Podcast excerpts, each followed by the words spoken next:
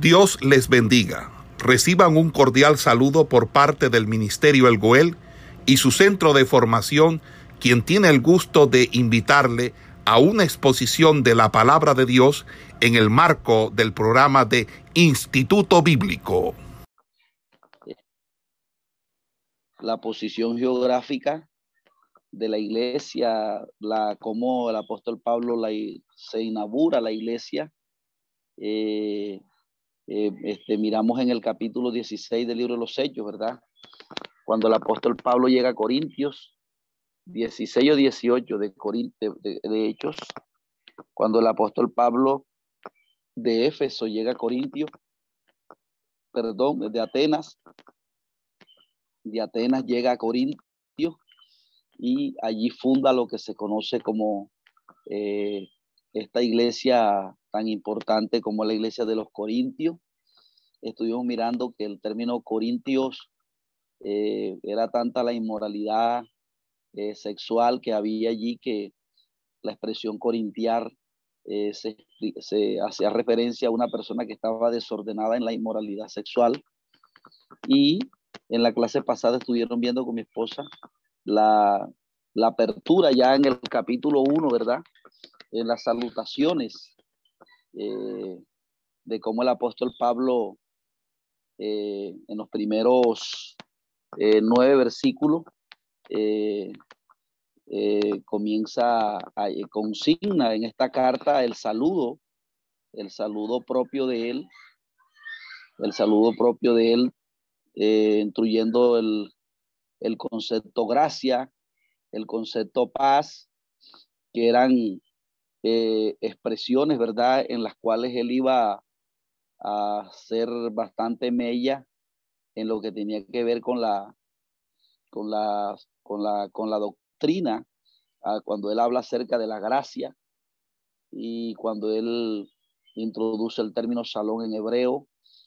Eh, y este son hasta el saludo, ¿verdad? Fue distinto porque la Biblia dice que, que hasta el saludo del cristiano debe ser distinto. Entonces, ya entrando en materia en los versículos eh, del 10, vamos a estar mirando esta sesión del bosquejo, ¿verdad? Porque el bosquejo es del 1 al 9. Eh, hay una introducción a la epístola, los versículos del 1 al 9, hay una introducción que el apóstol Pablo hace luego de los versículos 10 y hasta el versículo 6, 20.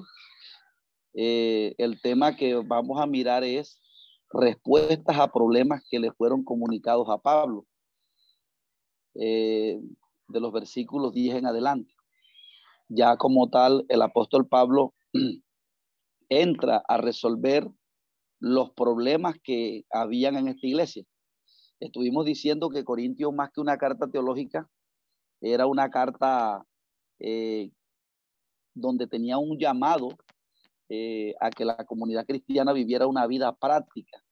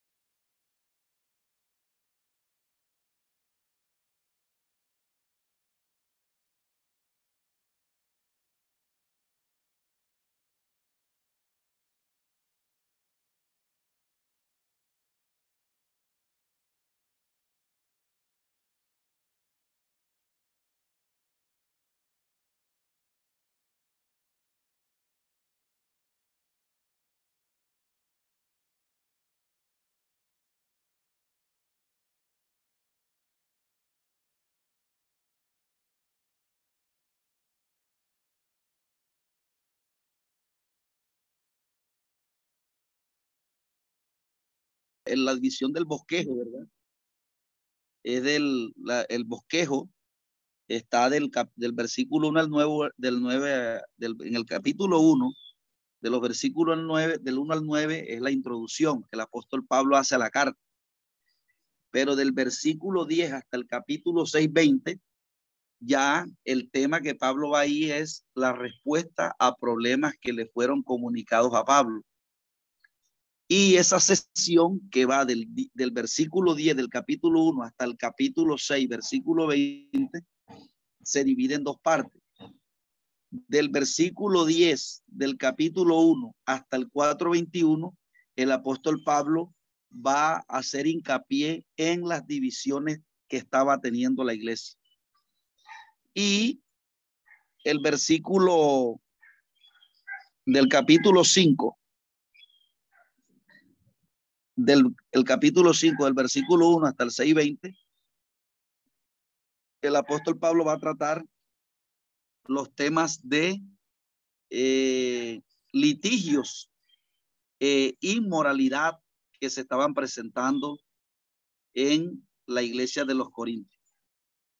Entonces, eh, comenzamos leyendo el versículo 10 de, de este libro. Dice así la escritura,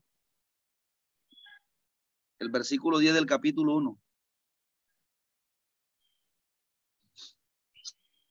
Dice, os ruego pues, hermano, por el nombre de nuestro Señor Jesucristo, que habléis todos una misma cosa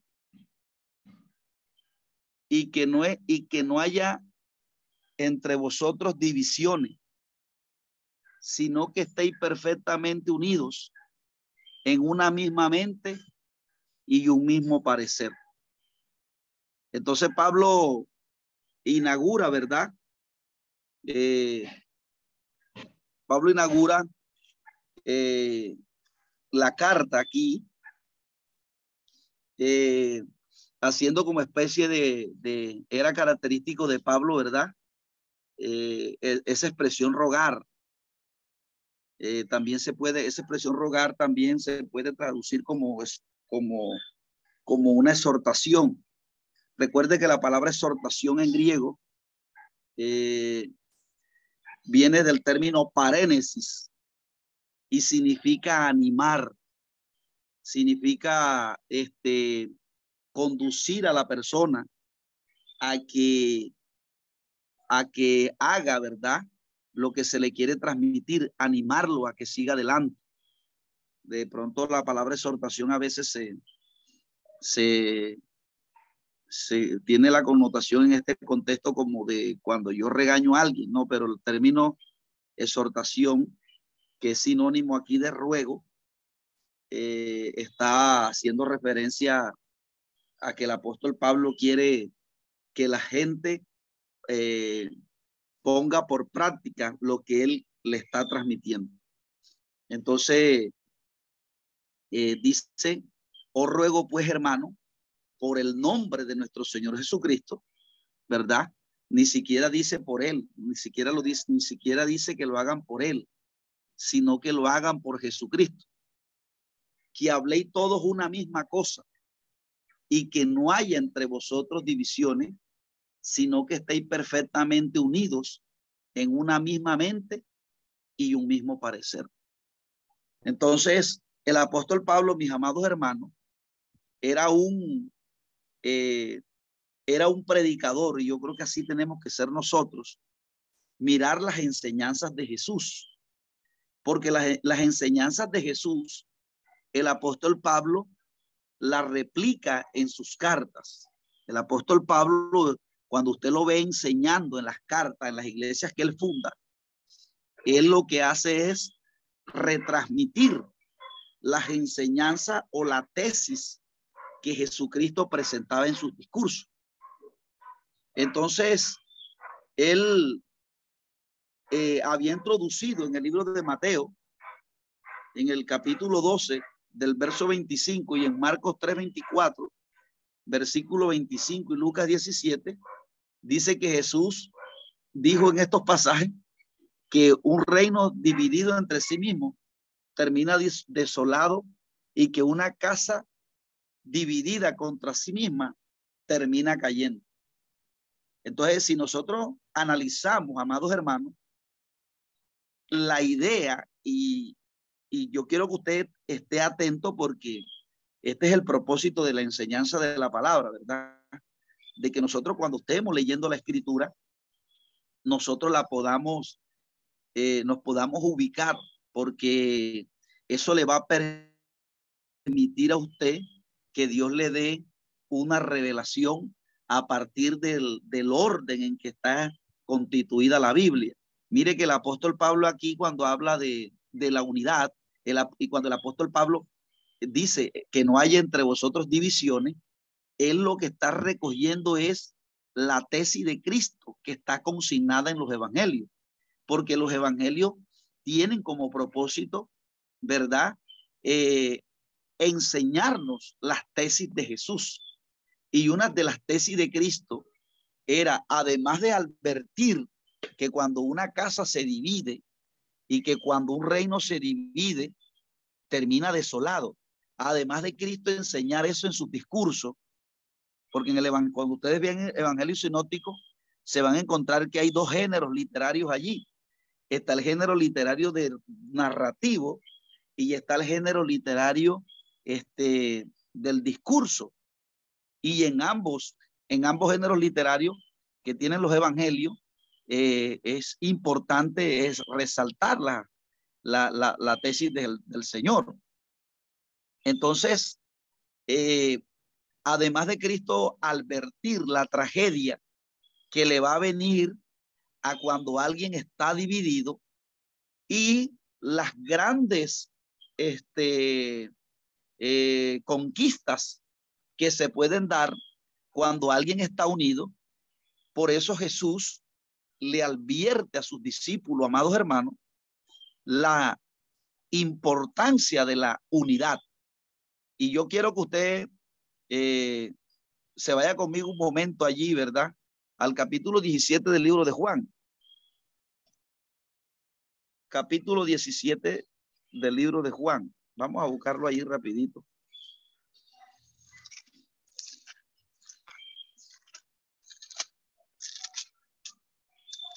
Verso 11 dice, y ya no estoy en el mundo. Jesús está orando por sus discípulos aquí, mas estos están en el mundo. Y yo voy a ti, Padre, Padre Santo, a los que me has dado, guárdalos en tu nombre, para que sean uno, así como nosotros. Entonces, fíjese que allí Jesús está utilizando el Cristo aquí en este pasaje está utilizando, primero coloca de ejemplo cómo el Padre el Hijo y el Espíritu Santo, siendo tres personas divinas, trabajan en unidad, trabajan en coalición. Y hay una unidad perfecta entre el Padre, el Hijo y el Espíritu Santo, ¿verdad? Por eso dice, que ellos sean uno, así como nosotros. Recuerde que nosotros está en plural allí, lo cual indica, ¿verdad? Que ese uno es una unidad compuesta, que ellos sean uno, así como nosotros. Entonces, Dios está colocando de molde o está queriendo eh, transmitir a los discípulos la idea de cómo trabaja el Padre, el Hijo y el Espíritu Santo en una unidad perfecta. Ahí no hay contienda, ahí no hay divisiones en la unidad de Él, entonces él le dice que ellos deben ser así de la misma manera. Dice que ellos sean uno, así como nosotros. Es decir, los discípulos siendo muchas personas, también tenían que tener el carácter del Padre, del Hijo y del Espíritu Santo, trabajando en unidad, eh, este, como, como ellos. Y miren que esas, que estas enseñanzas, eh, los discípulos las colocaron eh, por obra. Vámonos al, al capítulo 1 del libro de los Hechos, porque el libro de los Hechos ya el, el evangelista Lucas, este, o Lucas, ¿verdad? No, bueno, Lucas era más maestro que evangelista. Lucas eh, relata, ¿verdad? Por nueve veces el término coinonía está en los primeros cinco capítulos del libro de los Hechos. Y, y, y en ello consigna que las enseñanzas de Jesús, la primera iglesia, la colocaron por obra. Por ejemplo, cuando uno comienza eh, leyendo el versículo, eh, el verso 1 dice, en el primer tratado, oh Teófilo, hablé acerca de las cosas que Jesús comenzó a hacer y enseñar hasta el día que fue recibido arriba, después de haber dado mandamiento por el Espíritu Santo a los apóstoles que había escogido, a quienes también después de haber padecido, se presentó mucho con muchas pruebas indubitables, apareciéndoselos durante 40 días, hablándoles acerca del reino de Dios entonces, fíjense, el versículo 4 dice, y estando juntos, o sea que ellos estaban, ese término juntos, ¿verdad? Estaban en armonía, los discípulos ahí dice, les mandó que no se fueran de Jerusalén. Entonces el versículo se dice, entonces los que se habían reunido, ¿verdad? Eh, el término reunido significa que estaban juntos, estaban allí. Eh, después más adelante, eh, en el versículo 14 dice, todos estos perseveraban unánimes en oración y ruego con las mujeres y la madre de Jesús y con sus hermanos. Y así sucesivamente. En el capítulo 2, eh, verso 1 dice, cuando llegó el día de Pentecostés, estaban todos unánimes juntos entonces, el término unánime en griego es coinonía. Y coinonía significa eh, lo que el apóstol Pablo está diciendo, que él quería que todos tuvieran un mismo pensamiento y un mismo parecer. Porque a veces podemos estar juntos, literalmente hablando, pero tener divisiones, tener rencillas entre nosotros. Entonces, eh, de esta manera el enemigo también se mete, amados hermanos. Entonces, si ustedes se dan cuenta, las enseñanzas de Jesús que están en los evangelios fueron colocadas por obra por la iglesia que fue enseñada por Cristo. ¿Verdad? Entonces, cuando usted revisa el libro de los Hechos, la iglesia del libro de los Hechos era una iglesia que estaba unida. Y entonces, ¿cuál eran los beneficios por la iglesia está unida. Ustedes ven la manifestación del Espíritu Santo en la iglesia como nunca ha existido. Entonces, hoy, mis amados hermanos, la gente a veces quiere, no, yo quiero el respaldo del libro de los hechos.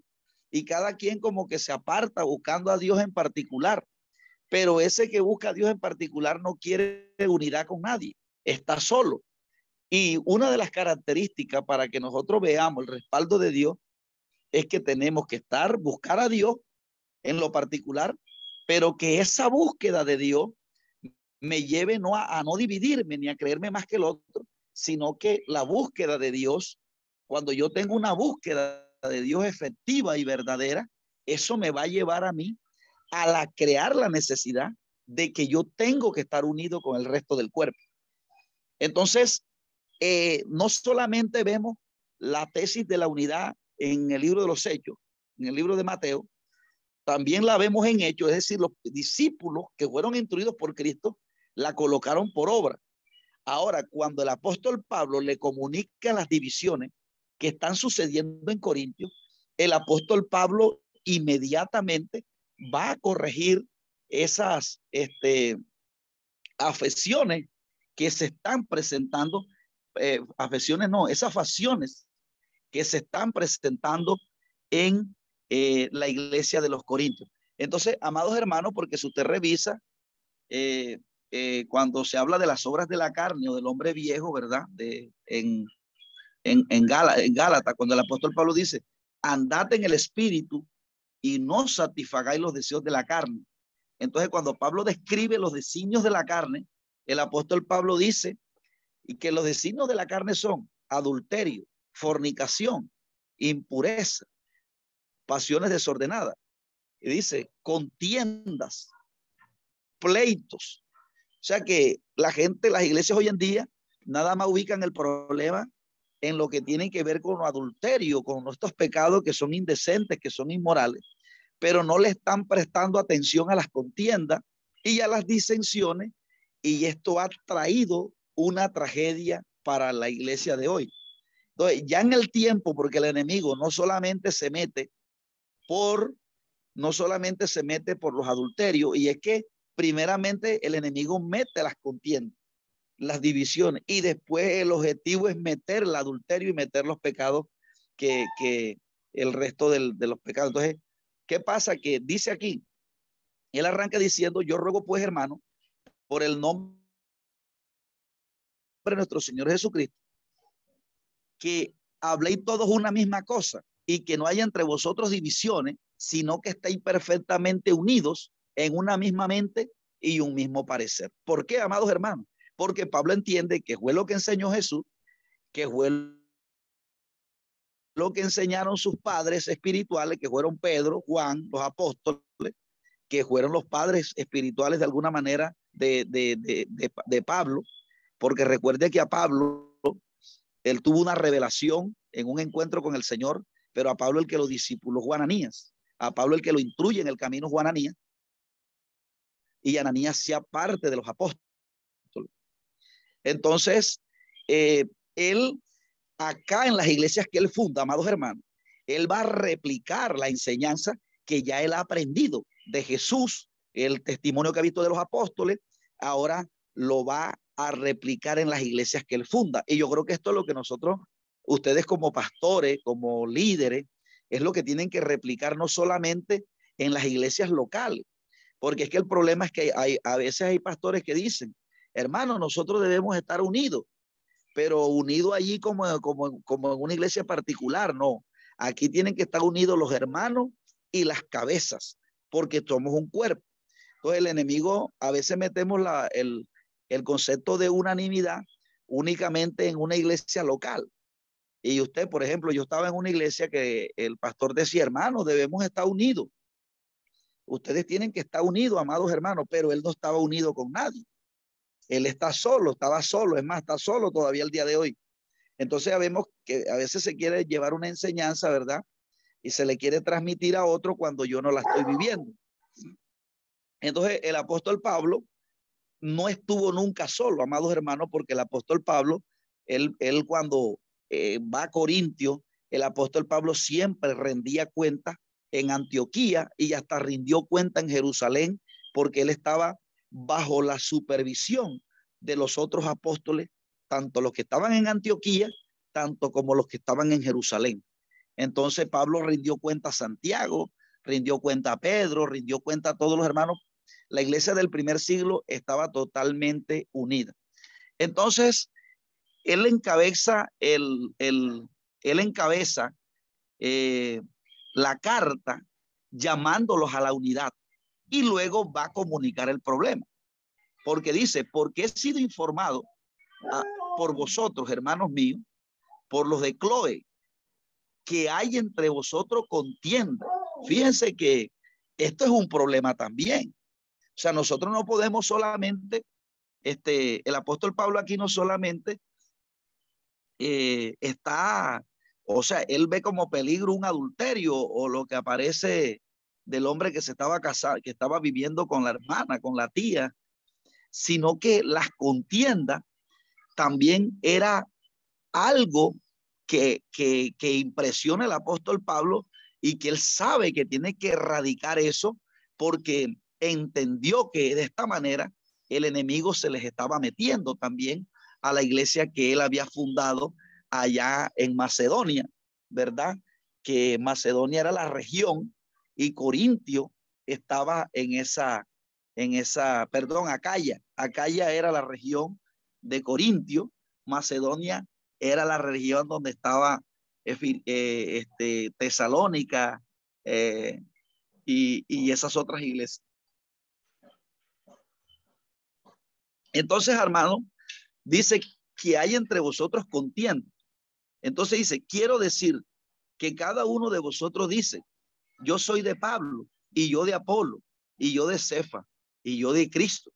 Fíjense, amados hermanos, que eh, los corintios eh, estaban divididos eh, ellos estaban divididos y habían ciertas facciones. La palabra facción eh, siempre va a ser característico, usted me la escucha aquí, facciones.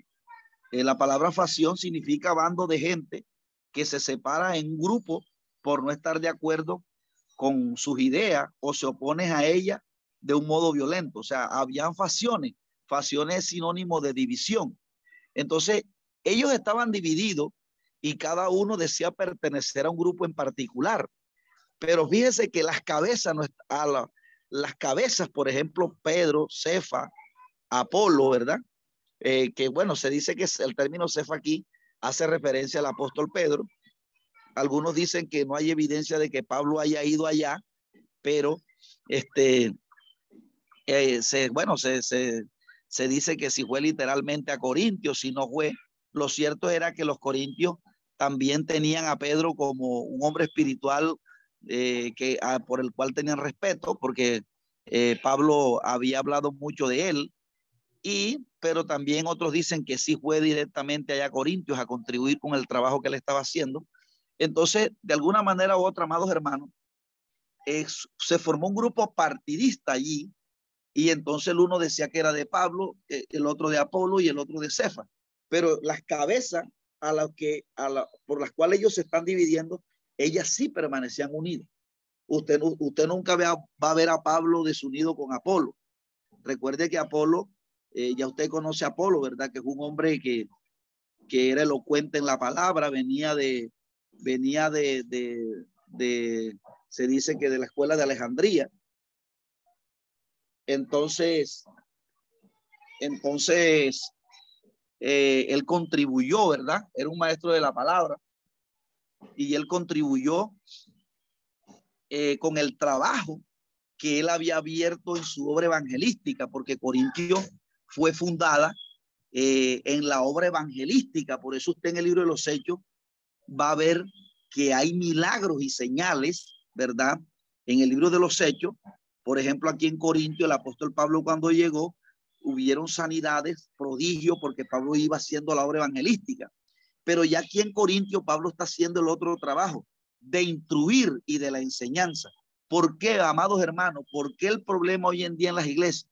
Porque hay gente que dice, no, yo para qué voy a ser instruido, para qué yo voy a ser enseñado, para qué no. La gente quiere nada más, no, yo después que me meta con Dios y Dios me use con el poder sanando enfermos, haciendo señales, ya con eso me basta, ¿para qué tanto estudio? Entonces se quiere divorciar el estudio de la obra evangelística. Y resulta, amados hermanos, que aquí usted ve plasmado que en Corintio, en, en perdón, en Hechos, allá hay milagros registrados porque allá sí va haciendo la obra evangelística. Pero aquí en Corintio usted no ve ningún milagro. Porque aquí Pablo ya está corrigiendo y está instruyendo a los que ya fueron evangelizados. Porque no es solamente, amados hermanos, usted puede, con el poder que Dios lo usa, usted levantar un muerto si quiere de la tumba.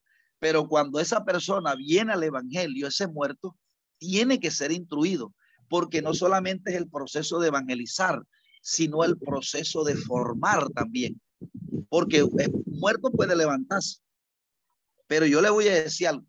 Esa persona muerta viene llena del conocimiento de la filosofía, viene lleno del conocimiento de, lo que tenía en el mundo, no conoce nada de la Biblia y por cuanto no conoce nada de la Biblia, hay que perfeccionarlo en el carácter y el carácter se perfecciona en la enseñanza. Por eso los evangelios tienen lo narrativo que habla del ministerio evangelístico cuando Cristo hacía sanidades, pero cuando esas personas que eran recibían sanidades, usted lo va a ver que Cristo les daba discurso y los enseñaba. ¿Por qué? Porque los dos procesos son importantes. Entonces, aquí ya Pablo está instruyendo. ¿Por qué? Porque es característico, amados hermanos. No es característico de una persona cuando viene del mundo normalmente contender.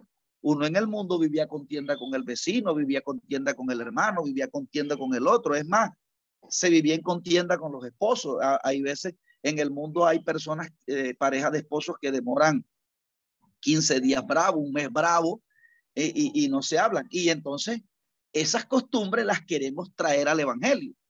Eh, eh, de hermanos, ¿verdad? Que también viven en contienda con otros, en su familia, en su... Y bueno, hay gente que de pronto no va a estar, usted de pronto quiere vivir en paz con ellos, pero eh, por eso la Biblia dice, en, siempre y cuando dependa de nosotros, estar en paz con todo. Pero hay gente que usted se le humilla, usted le pide perdón, pero ellos, ellos, ellos prefieren vivir en animalversión con usted. Bueno, ya ese es problema de ellos. Pero, amados hermanos, cuando uno viene del mundo, esto es normal para el mundo vivir en contienda, pero para la iglesia esto no es normal. Para la iglesia esto es algo que tiene que ser erradicado. Entonces, fíjense que el apóstol Pablo aquí comienza a dar una cátedra, una instrucción para tratar de sacar esta obra diabólica, porque cuando el cuerpo, cuando el cuerpo se divide, la presencia de Dios, muy plausible, la presencia de Dios no va a estar como quiere estar, o como Dios quiere que esté, porque esa es la pedagogía antigua, antiguo testamentaria, que cuán hermoso es habitar los hermanos juntos y en armonía. Y usted ve la gente hoy citando el Salmo 133 en la iglesia local. Cuán hermano, cuán hermoso es habitar los hermanos juntos y en armonía. Pero eso se lo dice el líder al, al, al pueblo. Pero el líder no está en armonía ni, ni en unión con nadie. Entonces, fíjense, amados hermanos, esto no lo estoy diciendo, amados hermanos, porque yo tenga en contra de algo a alguien, no, sino que esas son las realidades que se están viviendo hoy. Amados hermanos, y entonces, cuando yo digo, cuando yo le quiero enseñar a otro que esté unido, pero yo no estoy unido, entonces yo no estoy siendo consecuente con la enseñanza de la palabra del Señor. Entonces, eh, ahí sí hay hipocresía. Entonces, fíjese dónde se ha caído. Entonces, el enemigo aquí comenzó a meterse por las contiendas y el apóstol Pablo, eh, entonces eh, los unos querían identificarse con Pablo porque de pronto Pablo tenía más poder porque el apóstol Pablo cuando fue a ellos, el apóstol Pablo como llegó en su ministerio evangelístico, él fue respaldado por el poder del Espíritu Santo, por los milagros, señales, prodigios. Entonces de pronto habían algunos que se querían identificar con Pablo por la manera en que Dios usaba a Pablo. Otros de pronto como, como Apolo llegó, fue a complementar el trabajo. Apolo era más, más maestro. Entonces Pablo, Apolo llegó a complementar el trabajo que Apolo había hecho. Entonces algunos cuando vieron que Apolo, ¿verdad? Hablaba con esa elocuencia, hablaba con esa, con esa destreza la palabra de Dios, otros se identificaban era con, con, con, con, con el apóstol, con perdón, con, con, con Apolo, ¿verdad? De pronto algunos conocían a Pablo, era como, como evangelista y no lo conocían como apóstol. Pero resulta que Pablo tenía por encima más conocimiento que Apolo, sino que él cuando fue allá, como fue en la obra evangelística, Ahora, Pablo era un hombre espiritual y Pablo no presumía con el conocimiento tampoco, aunque tenía todo el conocimiento que usted quiera. Entonces, amados hermanos, eh, el otro dice que se, no, y yo de Cristo, y yo de Cefa, y yo de, y entonces Pablo dice, eh, ¿acaso está dividido Cristo? ¿Fue Cristo, fue crucificado Pablo por ustedes? ¿Fuiste bautizados en el nombre de Pablo? Doy gracias a Dios que a ninguno de vosotros he bautizado sino a Crispo y a Gallo, para que ninguno diga que fuiste bautizado en mi nombre. También bauticé a la familia de Estefana, de los demás no sé si he bautizado a algún otro. Pues no me envió Cristo a bautizar, sino a predicar el evangelio, no con sabiduría de palabra, para que no se haga vana la cruz de Cristo. Entonces, sigue diciendo, porque la palabra de la cruz es locura a los que se pierden, pero a los que se, pero a los que se salvan, esto es a nosotros, es poder de Dios, pues está escrito, destruiré la sabiduría de los sabios y, deseché, y desecharé la mente de los entendidos. Amados hermanos, el apóstol Pablo aquí para bajarle los humos apela a la cruz, ¿verdad? Recuerda, amados hermanos, que la cruz representa muerte. La cruz es simbología de muerte en la Biblia. Eso es lo que se es lo que es el símbolo de la cruz. Entonces Cristo murió en una cruz. Entonces ustedes ven que el apóstol Pablo en Romanos 11 llama y en, en Romanos 6 y en otras epístolas, por ejemplo en Colosas, llama al hombre, al cristiano a morir también, porque la cruz es muerte para nosotros, pero muerte al viejo hombre. Porque la cruz es simbología de nosotros. Por eso Pablo dice, porque por ahí hay algunos que predican un evangelio sin cruz. Amados hermanos, la cruz para nosotros es una representación de muerte, morir al viejo hombre. Es más, la posición del cristiano, el cristiano que llega al evangelio, eh, valga la redundancia, la posición de él es su muerte, amados hermanos. Nosotros tenemos que estar muertos al viejo hombre. Entonces, Pablo, ¿por qué acude a la cruz? Porque ellos, a pesar de que eran cristianos, entonces estaban envanecidos. Es decir, ahí lo que se estaba buscando con decir que el uno era de Pablo, que el otro era de Cefa, era buscando quién era más. ¿Quién era más? Yo soy más porque yo soy de, porque yo me identifico con Pablo. Yo soy más porque me identifico con Apolo. No, yo soy todavía superior porque tengo, me identifico con Cristo. Entonces eso era jactancia. Eso era eh, una obra de la carne, porque la pedagogía bíblica es que nosotros no tenemos que mirar, que nosotros no tenemos que tener más alto concepto de sí del que se debe tener. Usted y yo no nos podemos creer más que el otro. La Biblia nos llama lo contrario. La Biblia nos dice en Filipenses, dice, no mirándolo, no mirando lo nuestro, sino no mirando, mirando a los demás como superiores a uno mismo. Fíjese que la Biblia, porque amados, eh, escuche, esto es peligroso. Amados hermanos, Satanás del cielo fue votado por el orgullo y por el ego. Entonces, cuando yo me creo más que otra iglesia, o cuando yo me creo más santo que todo el mundo, o yo estoy buscando un espíritu de superioridad, eso es arrogancia y eso es jactancia y eso está en el corazón, no puede estar en el corazón de un cristiano. Por eso la pedagogía bíblica es que uno tiene que mirar al otro como superior a uno mismo. Pero cuando yo hago es lo contrario, que yo me quiero mirar superior al otro, he ahí la raíz que está metiendo Satanás en mi corazón. Porque si la pedagogía bíblica es, amados hermanos, que yo tengo que mirar el otro como superior a mí, y aquí los corintios se creían más superior a los demás, porque esas divisiones era que ahí todo el mundo quería tener un ídolo que lo representara para creerse más que los demás. Entonces ya cuando yo me creo más que los demás, Satanás me está metiendo la raíz del orgullo que es característico y propio de Satanás.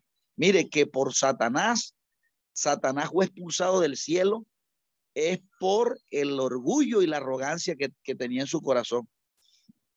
Entonces esto es peligroso, esto es peligroso. Entonces cuando ya dentro de la comunidad del cuerpo, que es la iglesia, Aquí nadie se puede creer más que el otro.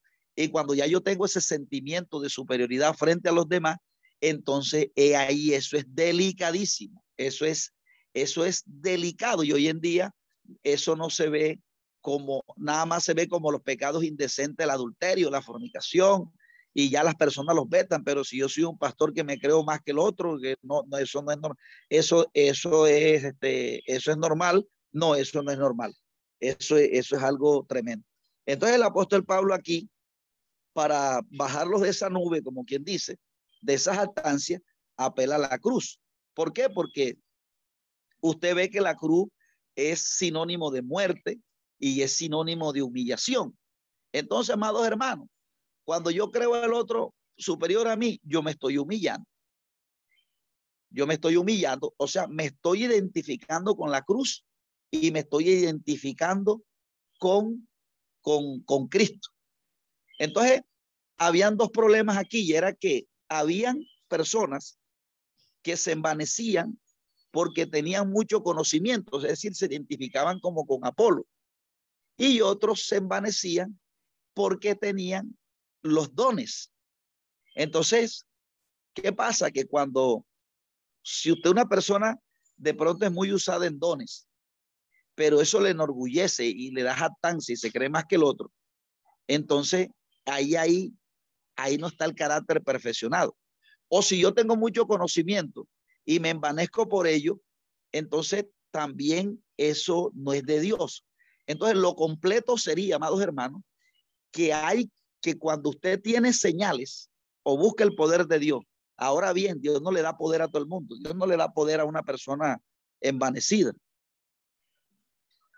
Entonces, eh, eh, porque el apóstol Pablo cuando eh, Bueno, no me voy a ir para allá, porque les iba a decir que cuando, cuando Jesús dijo, pero recibiréis poder, ya la, la, gente que iba a recibir poder en Hechos capítulo 2, ya era una gente que estaba procesada.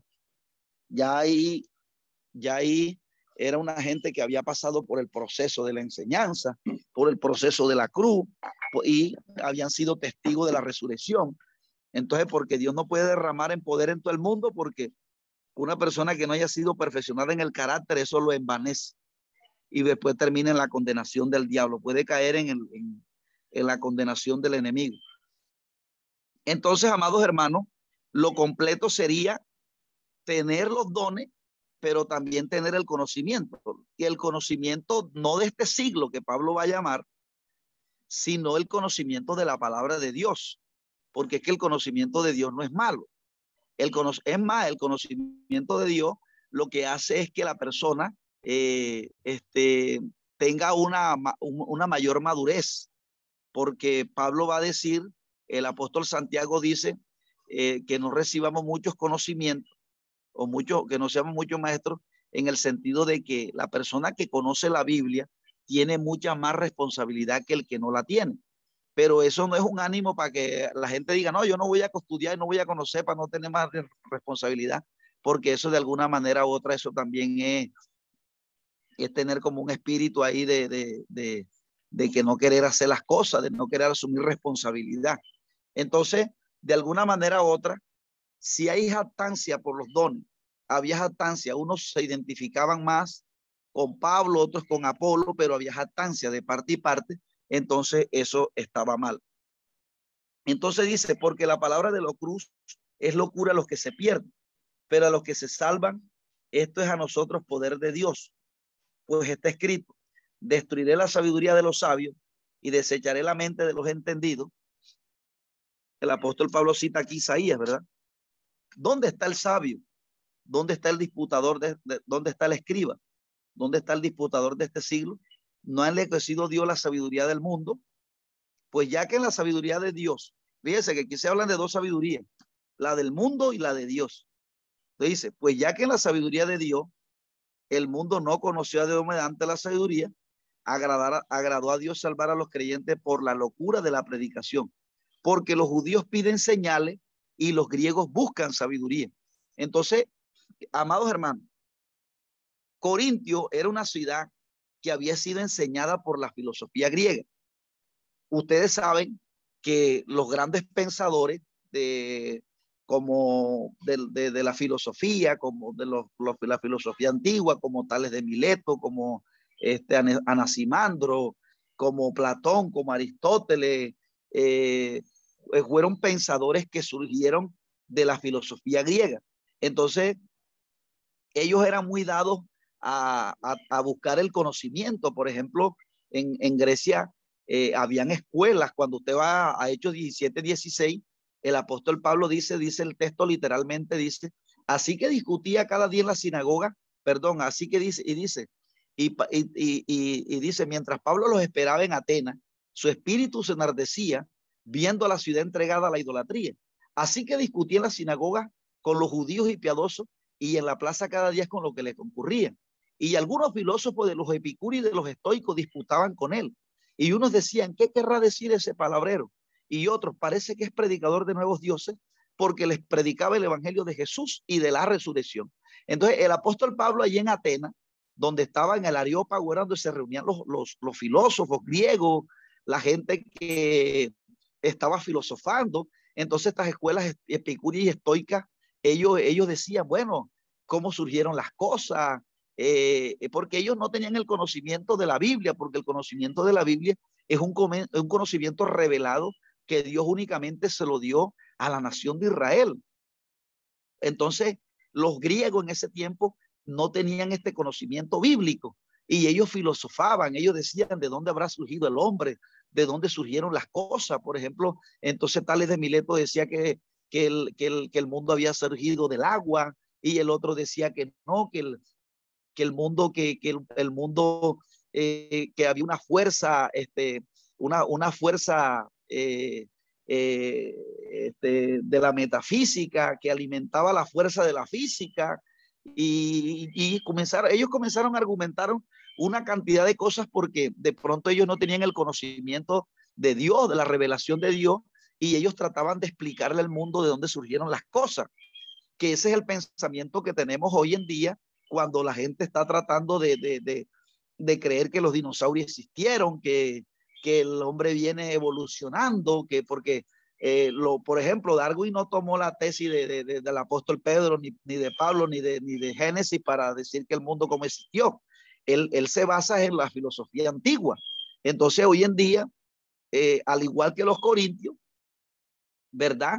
Esta, todo este pensamiento filosófico era el que tenían los corintios antes de conocer el Señor, antes de conocer la pedagogía bíblica. Entonces, Corintio era enseñada era por el humanismo, por los filósofos griegos, por lo que pensaban los estoicos, por lo que pensaba Platón, por lo que pensaba Tales de Mileto, por lo que pensaban lo que pensaban estos filósofos. Entonces, cuando no hay la enseñanza de Dios en un contexto o cuando las multitudes de las personas no tienen el conocimiento de Dios, es plausible que los pueblos se desenfrenen en el pecado. Por eso usted ve que Corintio estaba desenfrenado totalmente en las contiendas, en las disensiones, en la inmoralidad sexual, estaban eh, amando las cosas terrenales. Y no es lo mismo que sucede hoy en día con nuestro contexto. Hoy en día nosotros, ¿por qué? Porque del colegio sacaron la tesis de la resurrección de los muertos. A, a, nuestros hijos en la escuela no se le enseña que los muertos van a resucitar, no se le enseña que el hombre viene evolucionando. Entonces, cuando yo le enseño a una sociedad el concepto humanista, lo más plausible es que ese niño se corrompa en, en el pecado, se corrompa en, en y el, el caso que estamos viendo hoy. Entonces, ¿por qué, amados hermanos? Porque no sé dónde está el evangelio. El evangelio, hay muchos predicadores, pero usted ve que el, el, el, el pecado está tomando auge. Entonces uno dice, Dios mío, la predicación del evangelio, ¿dónde está? Porque usted ve que los predicadores que supuestamente tienen la responsabilidad de la palabra, están predicando es pura cuestión de, de, de humanismo, están predicando es que, que, Dios te va a bendecir y que Dios te va a prosperar y que de decreta, lo decreta, lo que tus hijos serán para Dios, pero no hay un llamamiento. Y entonces esta, esta, esta predicación, amados hermanos, no hace un llamado al arrepentimiento, sino es que hace promesas, pero hasta tal punto de que hoy en día los inconversos toman las promesas de Dios. Por ejemplo, estaba viendo ahí un mensaje que eh, de, decía una predicadora, Yesenia Ten, decía, decreta que tus hijos tendrán las mejores bendiciones y, y, usted ve los inconversos, amén, amén, amén, pero ellos no se arrepienten. Entonces tienen el adulterio metido en su casa. Entonces, porque se está dando es como especie de una predicación positiva, nada más como que créelo, pero esa, esa creencia está alejada de la acción. Entonces, el inconverso, usted lo ve escuchando alabanza, pero no se arrepiente del pecado. Usted ve el inconverso eh, este, apelando a las promesas de Dios, pero usted no lo ve arrepentido, usted no lo ve que se despoja del viejo hombre. Entonces hay una predicación en un escenario, amados hermanos, que no es la predicación verdadera. Entonces, eh, en este contexto se movían los corintios, pero entonces fíjense que el apóstol Pablo, con un corazón de pastor, con un hombre que, que, que, los llama hermanos, a pesar de que ellos tuvieran todas estas afecciones, los llama para corregirlo, para que ellos comenzaran a instruirse en el camino. Entonces, eh, este envanecimiento que ellos traían del mundo y del todo el contexto de la filosofía que ellos tenían, el apóstol Pablo les hace un llamado a que, a que hagan una renuncia a esa vanidad, porque eso es vanidad de uno creerse sabio, de uno creerse que uno es más, eso es una vanidad. Entonces Pablo los hace, los llama a que hagan una renuncia a, a, esa, a esas tendencias este, eh, orgullosas y vanidosas y que ahora se identifiquen con la cruz de Cristo. Entonces, dice que los judíos piden señales. Ustedes ven que los judíos estaban tan helenizados eh, porque cuando Pablo llegó a Corintio, y Pablo llegó a Corintio y hubo señales y por eso la gente creyeron. Cuando Pablo llegó a Filipo, allá se levantó una persona que estaba paralítica hace mucho tiempo. Eh, y así Pablo fue utilizado en el Asia Menor haciendo señales y prodigios. Pero imagínense, los, los que tienen que pedir señales son los griegos, los que no conocen a Dios, porque obviamente ellos no conocen la Biblia y ellos eh, este, lo, lo, lo lo, vociferan a uno, le dicen, no, eh, yo no me convierto a ese evangelio, yo no me convierto para estar ahí, no, no, así maluco, no, no, yo. Pero, pero ¿qué pasa? Que esa persona de repente cae en un problema, cae en un problema. Este, y de repente, por ejemplo, en este momento estoy orando por un compañero de trabajo mío que de pronto, bueno, yo no sé si ha tenido la oportunidad de predicarle, creo que no, pero en este momento él le dio un derrame cerebral y lo están declarando este, este, que no va, que no va, que va a quedar como un vegetal, que no va a volver a su conciencia. Entonces, ¿qué pasa? Que estoy ahí tratando de predicarle, predicándole a esta, a esta familia, a su esposa y a sus hijos, para que Dios haga un milagro en él. Cuando Dios haga el milagro en él, entonces se va a abrir la puerta para predicarle el evangelio. ¿Por qué? Porque se abre el corazón para que el evangelio entre. Pero imagínense usted, hermano, en, en los griegos se entiende. Pero imagínense usted los judíos pidiendo señales. Los judíos conocían la palabra. Entonces dice, los judíos piden señales. Imagínense usted, amados hermanos, los judíos pidiéndole a Jesús señal. Y ellos se creían que eran hijos de Dios. Y Jesús dijo, esta generación maligna y perversa demanda señal, pero señal no se le será dada, sino la del profeta Jonás, porque a la predicación Nínive se convirtió. Y ya aquí más que Jonás en este lugar. Imagínense los judíos pidiendo señales. Imagínense usted, hoy en día, esta visión de cuerpo que se ha creado, algunos cristianos, es que queriendo que el pastor David resucite muerto, que, que, haga señales para poder creer en la visión, como si, como si esto fuera algo nuevo. Esto es que nosotros debemos volver a la palabra de Dios, a la enseñanza bíblica, porque en este momento había eh, como una, unos, unos partidos partidistas, ¿verdad? Que estábamos, pero Dios nos ha llamado es a creer a la palabra, lo que dice la palabra. Si la Biblia nos manda que nos unamos, yo no tengo por qué estar.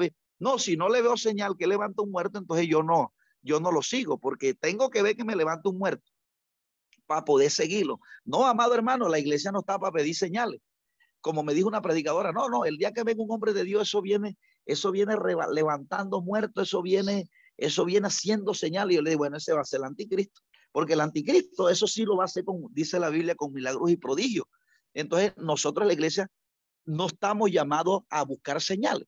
Y Cristo sí hacía señales. Por ejemplo, usted ve que cuando el ciego fue sanado, ellos, ellos, ellos inmediatamente este, le preguntaron, ¿es verdad que nació ciego? Y entonces el papá le dijo, sí, sí, que hay, que yo, yo no sé quién lo sanó, pero de que nació ciego, sí nació ciego. Entonces le preguntaron a él, ¿tú naciste ciego? Y claro, yo nací ciego. Entonces, ¿quién te sanó? Eh, ese hombre que te sanó es pecador. Entonces él dijo, bueno, si es pecador, yo no lo sé. Lo único que sé es que habiendo sido ciego, ahora veo la luz de mi Señor. Y dice, tú naciste de todo en pecado y nos vienes a enseñar a nosotros. Y pa, y lo expulsaron. Después Jesús lo encontró allá y lo, lo, lo, lo, lo recogió, lo restauró.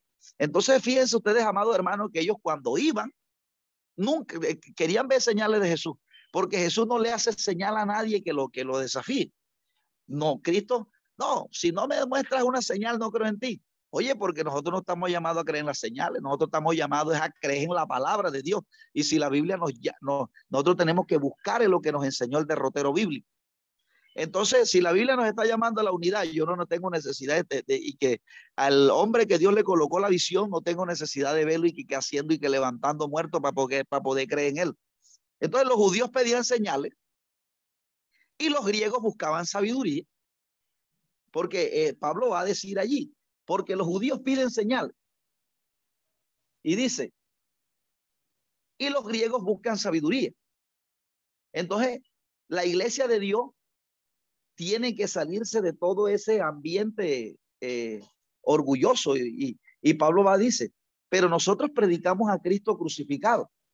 Para los judíos ciertamente tropezadero y para los gentiles locura claro, un una persona que moría en, en, una cruz eh, era considerado en ese contexto eh, maldito y ni digno de hablar de él. O sea, una persona que moría en la cruz, eh, hablar de él, eso ya era un delito. O sea, cuando los apóstoles decían, no, que Cristo el que murió en la cruz, nada más hablar de él, eso era una ofensa para el contexto de, de, de, del tiempo donde se predicó Jesús. Imagínense, entonces si, si era un, si era una, si era una, este, eh, amados hermanos, me, no sé si les comunicaron que mi esposa hoy no puede dar clase, que era la que daba clase a partir de las nueve en adelante. porque ella está en los ensayos de la cuestión de la, de la alabanza del campamento. Entonces me pidió que diera la otra hora. Entonces, este, vamos a continuar. Eh, voy a tratar de, de, de dar aquí la otra hora, ¿verdad? Del libro de los Corintios. Yo no sé de qué materia les está dando ella, pero este, vamos a continuar. Yo voy a tratar de, de, avanzar con, con esta clase y después miraremos ahí cómo si ella da las dos horas después y les avanza a ustedes. Entonces, mis amados hermanos, eh, dice, eh, porque los judíos piden señales, los griegos buscan sabiduría. Claro, los griegos buscaban sabiduría, claro, porque los griegos. Entonces, amados hermanos, eh, aquí habían hombres que eran helenistas. Cuando ustedes escuchen el término helenista, eran personas que estaban enseñadas por la filosofía griega. Usted sabe que allá en Corintios habían judíos. Y Pablo cuando fue a predicar, dice que Pablo iba a la sinagoga primero. Pero entonces esos judíos allí que estaban en, en, en Acaya, en Acaya, que era la región del Asia Menor, ellos, ellos habían sido, ellos, ellos hablaban dos y tres idiomas. Ellos hablaban el idioma hebreo, el arameo, y hablaban también el griego, que el griego era como el inglés hoy en día, era el idioma con que se comercializaba. Entonces existían dos griegos, el griego koiné, que era el griego que hablaba al común, que hablaba al pobre, el que no tenía educación casi, hasta el, griego clásico, que era el que hablaban los filósofos. Entonces, por eso la Biblia se escribe en el griego koiné. El griego koiné, que era el idioma del común, se dice que en este, en este griego es que predicaron los apóstoles. Entonces, amados hermanos, eh, este, dice que los judíos piden señales y los griegos buscan sabiduría. Entonces, este, los judíos, fíjense ustedes, buscando señales y los griegos buscando sabiduría. Entonces, esto como esto había afectado a la iglesia de Corinto, porque unos aceptaban a los predicadores era por las señales, la magnitud de señales que tenían, y los otros este lo aceptaban era por la por la tendencia al conocimiento que tuviera el predicador. Entonces se, se estaban identificando era con el pueblo con el pueblo que no era de Dios, porque fíjense que los judíos fueron desechados por estar buscando señales, y ni es más, ni vieron a Jesús. Y los griegos ni se digan. Entonces, los corintios tenían que tener la, la, la idea clara de que el conocimiento de Dios trae como consigo la enseñanza y trae como consigo el poder, las dos cosas unidas. Cuando esas dos cosas unidas se enseñan, ahí no hay jactancia. Una persona, por eso el evangelio completo es, es un evangelio que cuando estamos evangelizando, debemos, debemos apelar a que Dios nos use enseñar, porque es una promesa que Dios dio, pero recibiréis poder cuando haya venido sobre ustedes el Espíritu Santo. Entonces, esas señales yo debo pedírselas a Dios y no, no pedírselas a Dios para buscar fama. No, porque si usted está queriendo pedirle poder a Dios, es para que usted busque reconocimiento, Dios no le da nada porque Dios entiende que usted todavía es un niño espiritual. Dios le da poderes a aquel que dice, Señor, mira que las almas están engañadas y yo me quiero colocar en tus manos para que tú les convenzas a ellos de pecado, de justicia y de juicio. Señor, si, si tú puedes derramar ese poder para que cuando yo predique, predique con de nuevo, ¿verdad? Entonces, ahí Dios añade poder a esa persona que, que, que, que, que está, que, que está pidiéndole a Dios el poder porque eh, esto, esto, es, esto es algo que, que fue dado a nosotros, que nosotros lo podemos pedir al Señor, ¿verdad? Por eso debemos buscar la llenura del Espíritu Santo. Cuando nosotros estamos llenos del Espíritu Santo, ¿verdad? Este, el Espíritu Santo nos puede usar en señales, pero no, no cuando usted quiere, es cuando el Espíritu Santo lo quiera, porque eso es otro problema, que la gente a veces quiere hacer señales ellos, eh, no, que en todo, no, pero hay veces que Dios hace, porque aquí tiene que tener también una, porque aquí depende también del que, del que, del que va a recibir la, la, la el que va a recibir el milagro, ¿verdad? El que va a recibir el milagro se le exige fe. Por eso cuando usted ve que Cristo iba pasando, dice que vino de los sepulcros, eh, dice que vino un leproso y postrándose a sus pies le rogaba, Señor, si quieres puedes limpiarme. Allá había más leproso. Pero el que vino, el que se postró y el que se humilló, ese fue el que recibió el milagro porque esos, esos verbos de venir, de humillarse y de postrarse son verbos que indican fe, amados hermanos. Entonces, ese fue el que vino, ese fue el que recibió. Entonces, entonces, amados hermanos, por eso cuando uno está predicando evangelísticamente, uno tiene que hacer hincapié en los verbos. Oye, el leproso tenía una necesidad, tenía un problema, amado hermano. Pero cuando él escuchó hablar de Jesús, él vino. Y no solamente vino, sino que se postró y se humilló delante de Dios. Entonces, cuando uno aplica el mensaje, uno puede decir, amado amigo, yo no sé cuál es tu problema, cuál es tu dificultad, pero quiero decirte que el Cristo que entró y que sanó el leproso, aquí está. Y si tú vienes y te postras y te humillas, tú también vas a ser sano. Pero yo a veces veo predicadores predicando evangelísticamente y no los veo ni mencionando los verbos. Entonces uno dice, no es que uno se crea más, sino que uno dice, el hermano le falta que se instruya en la palabra. Pero hoy en día instruir un evangelista, amados hermanos, eso es algo, eso es algo impresionante. Entonces, porque la predicación narrativa, amados hermanos, tiene, un, unos elementos que el predicador tiene que conocer. Tiene que conocer la trama de la narrativa. Tiene que conocer la trama el predicador. Si está predicando en un género narrativo, tiene que conocer la trama, que se compone de introducción, de nudo, de, del, del clima, desenlace y cierre. Y tiene que conocer los patrones quiásticos cuando la predicación se está exponiendo. Y eso no lo enseña, eh, eso lo enseña la Biblia. Eso de patrones quiásticos, de trama narrativa, eso lo enseña la Biblia. Por eso ustedes eso lo van a ver en una materia que se llama hermenéutica. Pero yo no sé si esto lo da el Instituto Bíblico o más bien creo que esto ya usted lo ve en intérprete. Por eso, si usted puede, amado hermano, avance en el estudio, no se quede con el Instituto Bíblico, llegue al, al, al si usted tiene la posibilidad, llegue al, al, al ¿cómo se llama? Al, al, al intérprete. Mire, amado hermano, este, yo todavía sigo estudiando, preparándome la palabra. El pastor abrió eh, eh, un instituto de, de, de, de teología este año y mire con el esfuerzo que uno está. Yo estoy enseñando una materia en la mañana, una materia en la tarde, trabajo secularmente, predico, tengo hijos pequeños, amados hermanos, y uno se tiene que esforzar. En estos días uno tiene que hacer un poco de tarea. Y hay gente que, que no quiere, hay gente que quiere vivir sin compromiso. Y hay gente que tiene la oportunidad para estudiar, que están solteros, que no tienen un hijo y no lo hacen, amados hermanos.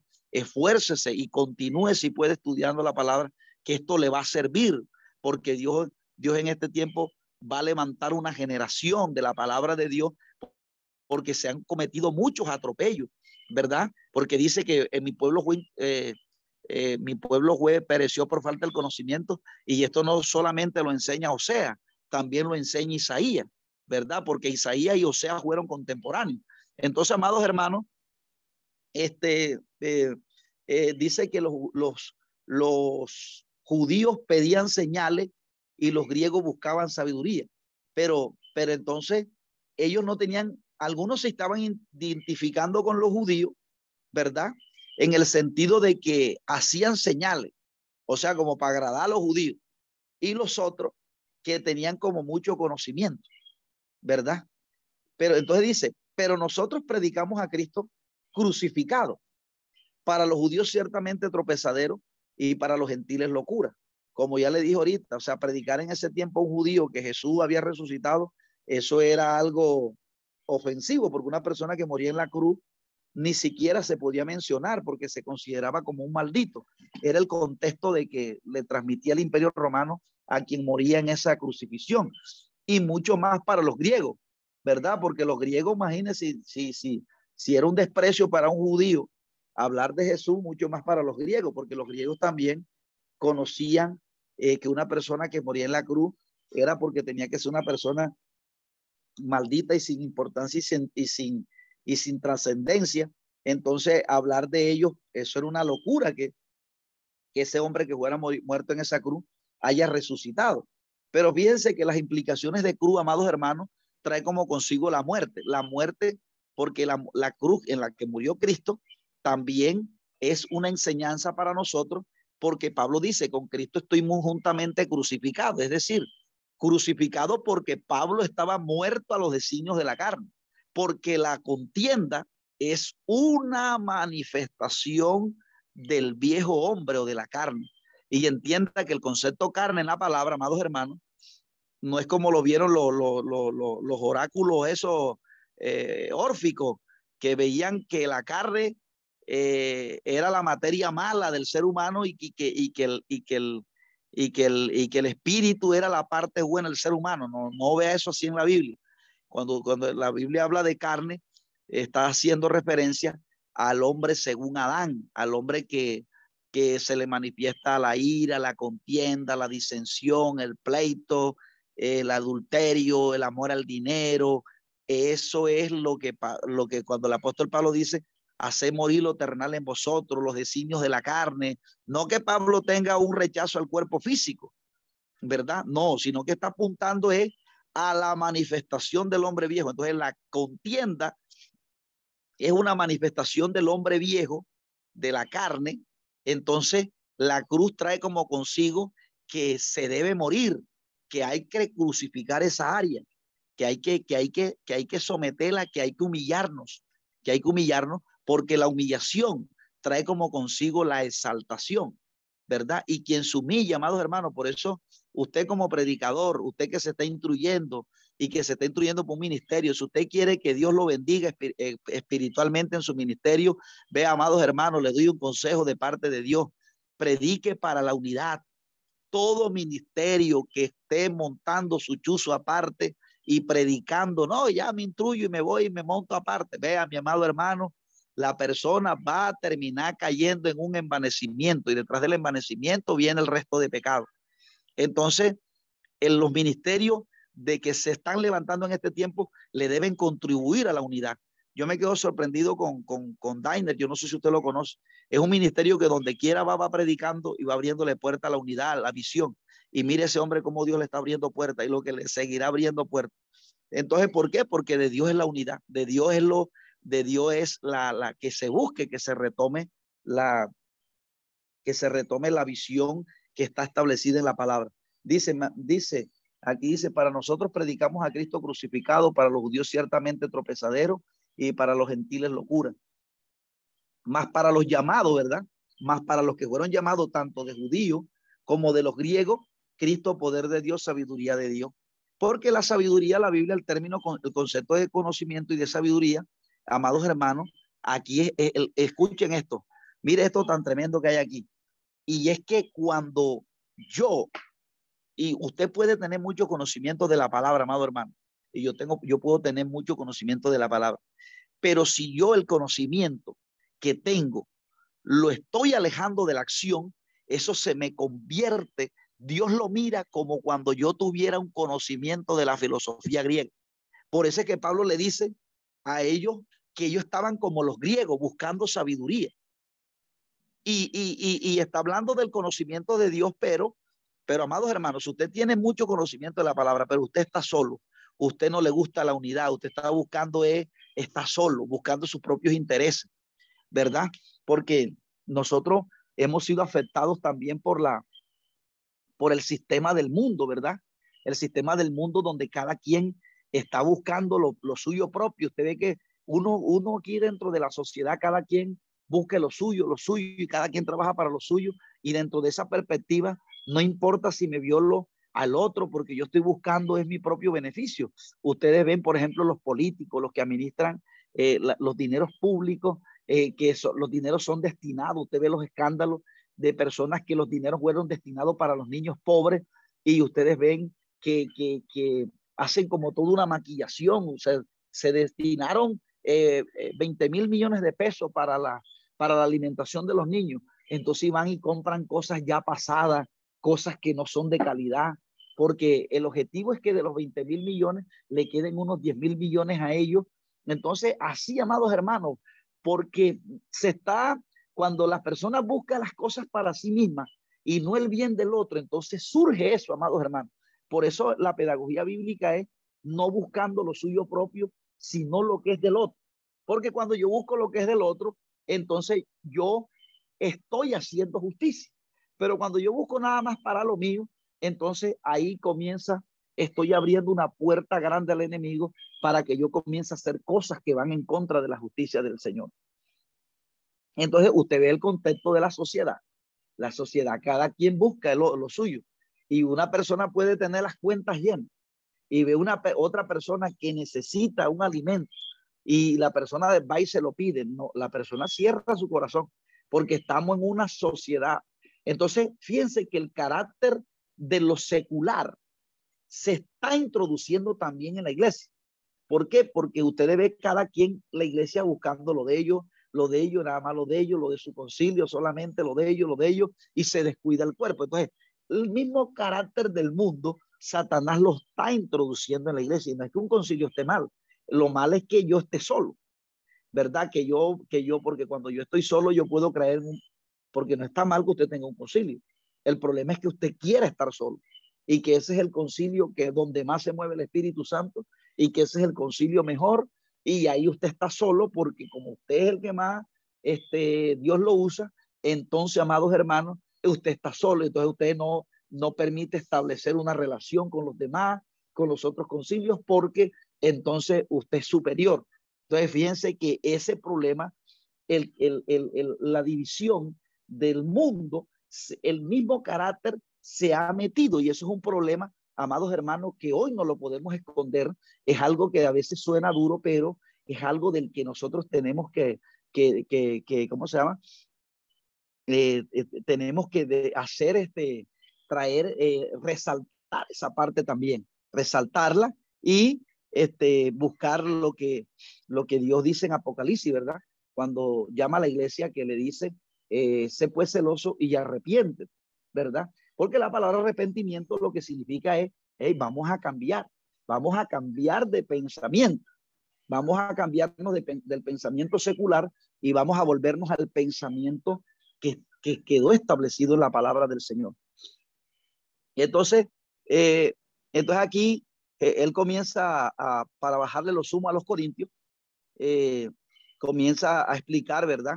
Porque lo insensato de Dios es más sabio que los hombres y lo débil de, y lo débil de Dios es más fuerte que los hombres. Pues mira, hermano, vuestra vocación, que no soy muchos sabios según la carne, ni muchos poderosos, ni muchos nobles. Eh, porque es que fíjese que estos términos sabios según la carne está haciendo referencia a que cuando el conocimiento de la palabra que yo tengo se aleja de la acción, entonces Dios lo mira como un conocimiento de la carne, como un conocimiento de este siglo, porque el conocimiento de Dios lleva implicación que si yo sé que la Biblia me enseña que yo me debo unir, si la Biblia me enseña que yo debo no adulterar, si la Biblia me enseña que yo debo eh, hacer, pero yo lo sé, pero yo lo alejo de la acción, eso se me convierte en un conocimiento como el de este siglo, como un conocimiento de la carne, porque el conocimiento de Dios tiene un llamado a la obediencia, por eso el carácter, la pedagogía veterotestamentaria de conocimiento era que el principio de la sabiduría es el temor a Jehová. Es decir, porque el, concepto del, del, de, de, de del, del ¿verdad? Que es los manuscritos de sabiduría y de los proverbios, de los salmos, es que la sabiduría eh, tiene un llamado a hacer justicia, no como la de los griegos, que los griegos, en contraste con la de los griegos, que la sabiduría de los griegos era conocer más, conocer, conocer, conocer, aunque ese conocimiento lo alejara de la acción, ¿verdad? Entonces, el conocimiento cuando es mirado así, para como aumentar la mente nada más, eh, ese conocimiento trae como consigo jactancia, porque es un conocimiento terrenal, pero el conocimiento de Dios trae un llamado a la, este, a la, trae un conocimiento a la obediencia de lo que Dios manda en su palabra. Eh, entonces dice, pues mira hermano, que no sé muchos sabios según la carne, según la carne, pero porque una cosa, porque Pablo está haciendo la salvedad, sabio según la carne, sabio según el espiritual sí, no está mal, pero sabio según la carne no, porque el sabio según el espíritu es aquella persona que quiera tener un conocimiento para instruir, para capacitar, para, el, para, para uno autocorregirse, ¿verdad? Porque hay veces que hay hermanos que están haciendo cosas porque no tienen el conocimiento y lo hacen, ¿verdad? Y eso es lo que traduce, o sea, mi pueblo se perdió por falta del conocimiento, porque los líderes que tenía Israel del norte perdieron, imagínense, acá y Jezabel, ¿qué podía conocer esa gente de la Biblia? Si esa gente tenía, era, porque o sea, es un libro que se escribe eh, para, para, es, una, es un libro que se escribe para, para, ¿cómo se llama? Para instruir a Israel del norte, donde estaba gobernando acá con Jezabel. Entonces, como Jezabel y, y acá eran gente que estaba preocupada en el poder de, terrenal, en las posiciones de la tierra, en, la, en lo terrenal. Ellos que iban a interesarse por la Biblia, y no, no les interesaba eso. Entonces el pueblo, los que lo lideraban, no lo estaban instruyendo porque los que lo lideraban tenían el corazón puesto en lo terrenal. Y usted sabe que Hebreos dice, no mirando las cosas que se ven, sino las que no se ven, porque las cosas que se ven son temporales, pero las que no se ven son eternas. Entonces usted ese poco de predicadores hoy en día mirando en lo terrenal, ¿qué le puede a la gente interesar? De, Entonces, eh, ese es el contexto de Osea. Entonces, el conocimiento del sabio según la carne es lo que Dios amonesta. Pero si usted se quiere instruir, ¿verdad? Porque he visto predicadores, yo los he visto atacando el centro de formación. No, que esto no es con rudilléutica, esto es con el poder. Entonces quieren hacer un divorcio entre la enseñanza de la palabra y la búsqueda del Señor. No, esas dos cosas tienen que ir de la mano, porque entonces quieren hacer un divorcio. Pero, todo, pero todo lo que se busca es jactancia. Jactancia. El que, el que dice, no, esto aquí no es con rudilléutica, esto es esto no es con hermenéutica, esto es con rudilléutica. y ahí se está buscando una jactancia. Hombre, entonces él, si no quiere estudiar, él, pues entonces no ataque porque hay otro que quiere estudiar. Pero entonces el problema es que con, esta, con estas expresiones hace que un poco de jóvenes que están ahí en las iglesias que quieren estudiar no les despierte el, el, deseo de, de, de, de, buscar al Señor, de, instruirlo en la palabra. Entonces, él comienza a amonestar que no hay muchos sabios según la carne, ni muchos poderosos, ni muchos nobles. Usted sabe que la nobleza era la parte eh, pudiente en el, en el, tiempo de Israel. Entonces, lo que se quería con el conocimiento era como ser poderoso y ser de la parte noble, de la parte de la realeza. Este, pues, entonces, él le va a advertir que lo necio del mundo escogió Dios para avergonzar a los sabios, y lo débil del mundo escogió Dios para avergonzar a los fuertes. Y lo vil del mundo y lo menospreciado escogió Dios al que, y al que no es para deshacer lo que es, a fin de que nadie se jate en su presencia. Cuando una persona tiene esa, esa actitud de jactancia, de creerse superior, esa persona, Dios no lo va a usar. Dios nunca lo va a colocar para liderar. No lo, no lo coloca. Y si él mismo se coloca, lo puso él, pero no Dios, porque eso fue el problema de Saúl, que Saúl quería ser grande entre los hombres, no importa que si fuera grande delante de Dios una persona que, que, que, que busque es eh, eh, fama y arrogancia, eh, esa persona muy difícilmente Dios la llama un ministerio, a menos que se arrepiente y diga, Señor, perdóname, yo, yo, yo quiero morir a esto, y ya cuando se humilla, entonces sí Dios, pero mientras tanto, ¿no? dice, más él, más por él estáis vosotros en Cristo, Jesús, el cual ha sido hecho por Dios, sabiduría de Dios, justificación, santificación, redención. Fíjese que utiliza tres conceptos el concepto de sabiduría desde el punto de vista de Dios lleva como consigo la justificación, que la justificación no es otra cosa que, que el llamamiento a la piedad, a la piedad, a la santidad, ¿verdad? Justificación, santificación. Alguien que es santo es justo, ¿verdad? Y alguien que es justo es santo. Y la redención, la redención es el término, ¿verdad? Que, que, que nosotros tenemos que tener en cuenta que yo soy justo y que soy santo, no por mis propios méritos, sino por mi relación y mi comunión con Cristo. Entonces, si mi santificación y mi justificación es por medio de mi alianza con Cristo, no tengo por qué jactarme. ¿Por qué? Porque yo no estoy teniendo la justicia, la santidad, ni los milagros, ni el conocimiento por mí, por mí, porque yo sea, sino porque eso me es dado a mí. Y, así como se lo da Dios a una persona, se lo Dios se lo puede dar a todo su cuerpo, sino que Dios lo reparte a cada quien. Eh, para que el que para que como está escrito el que se gloríe gloríese en el Señor. O sea el, gloriarse es sinónimo de jactancia. Si alguien se va a gloriar se tiene que tiene que darle la, la, la tiene que la eh, tiene que darle la, la gloria a Dios Eh, es lo que está diciendo ahí, que se le dé la gloria a Dios, que, no, que uno no busque la gloria a uno mismo. Entonces, eh, eh, bueno, en el capítulo 2, él sigue su, su discurso, ¿verdad? Así que, hermano, cuando fui a vosotros para anunciar el, el, testimonio de Dios, no fui con excelencia de palabras, de humana sabiduría, pues me propuse no saber nada entre vosotros cosa alguna, sino a Jesucristo ya esté crucificado. Y estuve en vosotros con debilidad y mucho temor y temblor. Y mi palabra y mi predicación fue, no fue con palabras, dice, y, mi, y ni mi predicación fue con palabras persuasivas de humana sabiduría, sino con demostración del poder, sino con demostración de poder,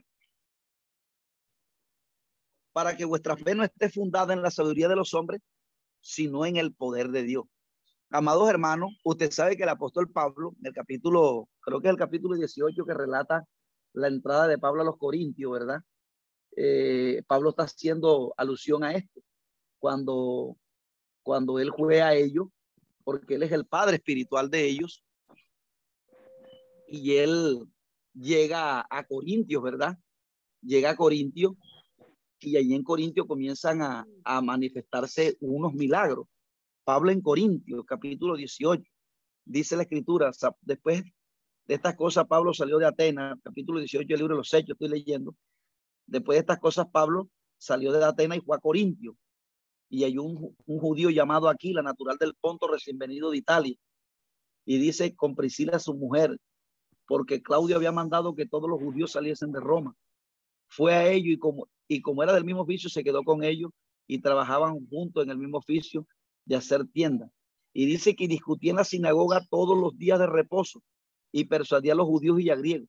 Y cuando Silas y Timoteo vinieron de Macedonia, Pablo estaba por entero, por entero entregado a la predicación a los judíos. Dice, estaba, Pablo estaba entregado por entero a la predicación de la palabra, testificando a los judíos que Jesús era el Cristo. Entonces, pero dice, pero poniéndose blasfemando, tata, bueno. Entonces dice, y que aquí, aquí, aquí, se convirtió Crispo, el principal de la sinagoga, en el versículo 8. Y, y, y bueno, y también dice que, eh, eh, bueno, también dice, aquí dice que se hicieron una señal, unos milagros cuando Pablo llegó a Corinto. Entonces Pablo está haciendo referencia a que en el ministerio evangelístico, porque cuando, porque una cosa es enseñar la palabra, amados hermanos, aquí, y, y otra cosa es el, el, el, la predicación evangelística. Entonces, las dos cosas son necesarias. Y hoy ve usted, amados hermanos, que, que nadie quiere enseñar casi en, la, en, la, en, la, en las escuelas dominicales, en los cultos, ¿verdad? porque la gente no le gusta ese tipo de predicación. Entonces la gente más, nada más se casa con el evangelismo, porque el, evangelista a, eh, a, veces, ¿verdad? Este, bueno, Dios todas las señales a todos, a todos los ministerios, pero los, los evangelistas a veces son más usados porque el evangelista es el que va abriéndole puerta a los demás ministerios. Por ejemplo, cuando ustedes ven a Felipe predicando en Hechos capítulo 8, dice que Felipe lo usó Dios con poder tremendo ahí en, en Samaria. Y dice que vinieron Pedro y Juan a complementar el trabajo. Bueno, aquí el apóstol Pablo, porque tenía varios ministerios, ¿verdad? Pablo era evangelista y también era maestro. Entonces Pablo en su ministerio evangelístico llegó haciendo demostraciones de poder a Corintio, ¿verdad? Pablo allí, porque uno cuando está en una campaña, uno no va a hablar de esto. Uno, uno, uno, un evangelista cuando está en una campaña, eh, básicamente lo que va es a dar demostración del poder de Dios y eso eh, se aplica tanto en la palabra, tanto en cuando Dios hace señal. Porque hay gente, porque, por ejemplo, usted ve el mensaje que Pedro, que Pablo predicó ahí en Corintio y dice que se convirtió el principal de la sinagoga. Cuando Pablo predicó en Atenas, era tanto el mensaje trazado que Pablo predicaba que dice que se convirtió este eh, eh, Damari y, y, una, una este, Damari y algo, alguien que se llamaba el Areopagita. Vea, cuando, eh, porque es que hay gente que se convierte o por el mensaje o por las señales. Entonces, ¿qué pasa, amados hermanos? Que cuando una persona hace la exposición de la palabra y la persona logra convencerse, uno entiende que no es la elocuencia del predicador, sino que es el poder añadido del Espíritu Santo que da una capacidad de convencimiento para que el receptor se convierta y la persona tome conciencia de la de que debe convertirse al Señor. Entonces, el poder aquí hace referencia, ¿verdad?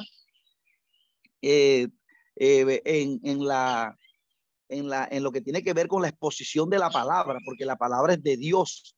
Por eso Pablo dice aquí, ni mi palabra fue con persuasión con, de humana sabiduría, porque una cosa es lo que yo pueda enseñar acerca del conocimiento humano, pero otra cosa es la palabra de Dios. Cuando uno expone la palabra, uno está llevando el, conocimiento de Dios a las vidas. Entonces, eh, eh, dice que fue con demostración del poder de, de Dios. Y dice, para que vuestra fe no estuviese fundada en la sabiduría de los hombres, sino en el poder de Dios. Por ejemplo, este, hay personas que están en la iglesia, ¿verdad? Y uno se bautiza, por ejemplo, eh, bueno, en mi caso yo nunca, cuando yo me convertí al Señor, este, bueno, uno viene del mundo como con vanidad, como con, con y con ese orgullo, y yo nunca había tenido así como un encuentro con Dios hasta que hasta que en mi vida surgió un problema que yo que yo nunca pensé haberlo enfrentado en el Señor. Y entonces en ese problema yo comencé a llorarle a Dios ahí, a llorarle, a rogarle a Dios que me ayudara, que me ayudara. Y Dios me ayudó y, y, y, así he, pasado por encima del problema. Entonces, ¿qué pasa, amados hermanos? Que, que el conocimiento del, del punto de vista bíblico, eh, por eso Dios tenía que meter a Israel en el desierto. ¿Por qué? Porque porque cuando la persona está en el desierto, la persona le toca apelar a Dios, clamar a Dios.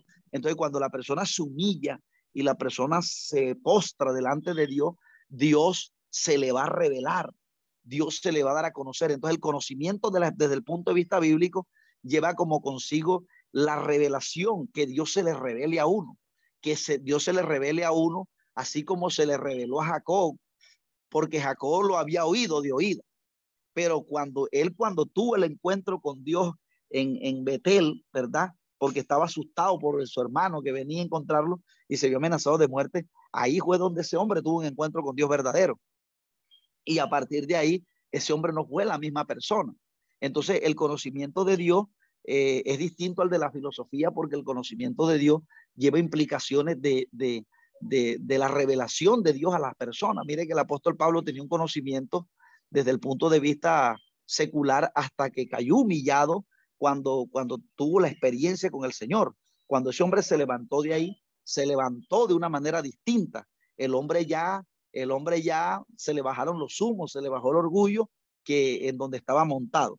Entonces, él le dice, él va, él va a acudir a la demostración del poder de Dios, ¿verdad? ¿Por qué? Por el contexto, por el contexto, porque los corintios, como estaban bien este, filosofado y enseñado. Ellos tenían, o sea, en Corintio, las personas que eran admiradas era, porque en Corintio se estudiaba mucho, ellos, ellos, ellos eran, este, ellos eran muy, muy, ellos eran muy, este, admiraban mucho a la persona que tenía un, una, una oratoria, ¿verdad? Una oratoria correcta. Por eso es que dicen que ellos se, se identificaron mucho con, con Apolo, porque Apolo venía de una escuela de Alejandría, el hombre se convirtió al evangelio, pero el hombre tenía un conocimiento y el hombre tenía una oratoria impresionante. El varón, eh, entonces, ¿qué pasa? Que algunos se identificaban con él, eh, eh, entonces ellos, ellos, ellos tenían como, ellos miraban mucho eso. Ellos miraban mucho eso. Entonces, pero el problema era que se estaban envaneciendo. Porque es que el envanecimiento sí es lo que hay que erradicar, amados hermanos.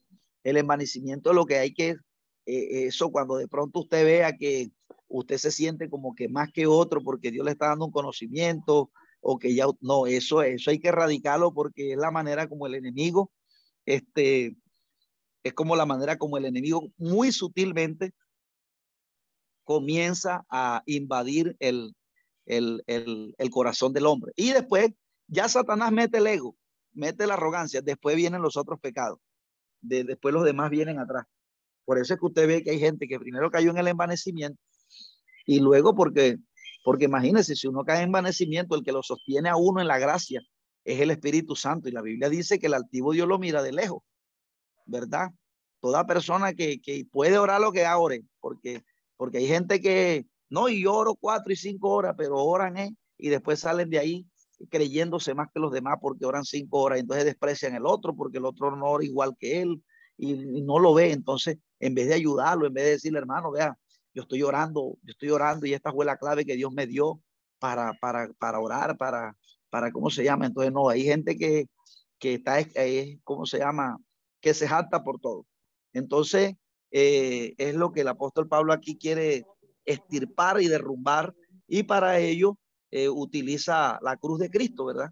Es el, básicamente el, el, el argumento que Pablo va a utilizar para tratar de bajarle los humos a los corintios y llevarlos a que ellos deben estar crucificados juntamente con Cristo, es decir, humillados juntamente con el Señor.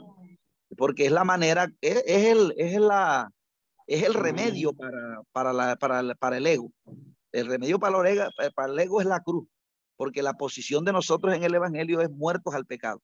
Muertos al pecado y muerto al pecado es, este, no significa que en algún momento uno uno no, no, no sienta, este, uno no peque, porque en algún momento dado el cristiano puede pecar. Eh, no que puede, sino que por la, humana debilidad, por la humana debilidad en que estamos, en algún momento dado pecamos, pero la Biblia dice que el Espíritu Santo se nos es dado y es el que nos redarguye de justicia de pecado, tanto para no dejarlo caer en el pecado, tanto como para que nos arrepintamos cuando abramos pecado. Y es lo que el apóstol Pablo quiere conseguir aquí con estas instrucciones. Entonces, el capítulo 2 del verso 6 en adelante dice, sin embargo, hablamos sabiduría entre los que han alcanzado madurez y sabiduría no de este siglo, ni de los príncipes de este siglo que perece. Más hablamos sabiduría de Dios en misterio, la sabiduría oculta, la cual Dios predestinó antes de los siglos para que para nuestra gloria. Dice, la que ninguno de los príncipes de este siglo conoció, porque si la hubiera conocido nunca lo hubieran crucificado. Antes bien, como está escrito, cosas que ojo no vio, ni oído yo, ni han subido en corazón de hombre, son las que Dios ha preparado para los que le aman. Pero Dios no las reveló a nosotros por el Espíritu, porque el Espíritu dio todo lo escudriño a lo profundo de Dios.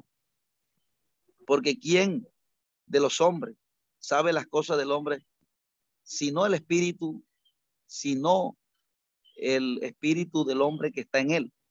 Y así tampoco nadie conoció las cosas de Dios, sino el espíritu de Dios. Y nosotros hemos recibido el espíritu, no hemos recibido el espíritu del mundo, sino el espíritu que proviene de Dios, para que sepamos lo que Dios nos ha concedido, lo cual también hablamos con palabras, eh, no con palabras enseñadas por sabiduría humana, sino con la que enseña el espíritu, acomodando lo espiritual a lo espiritual.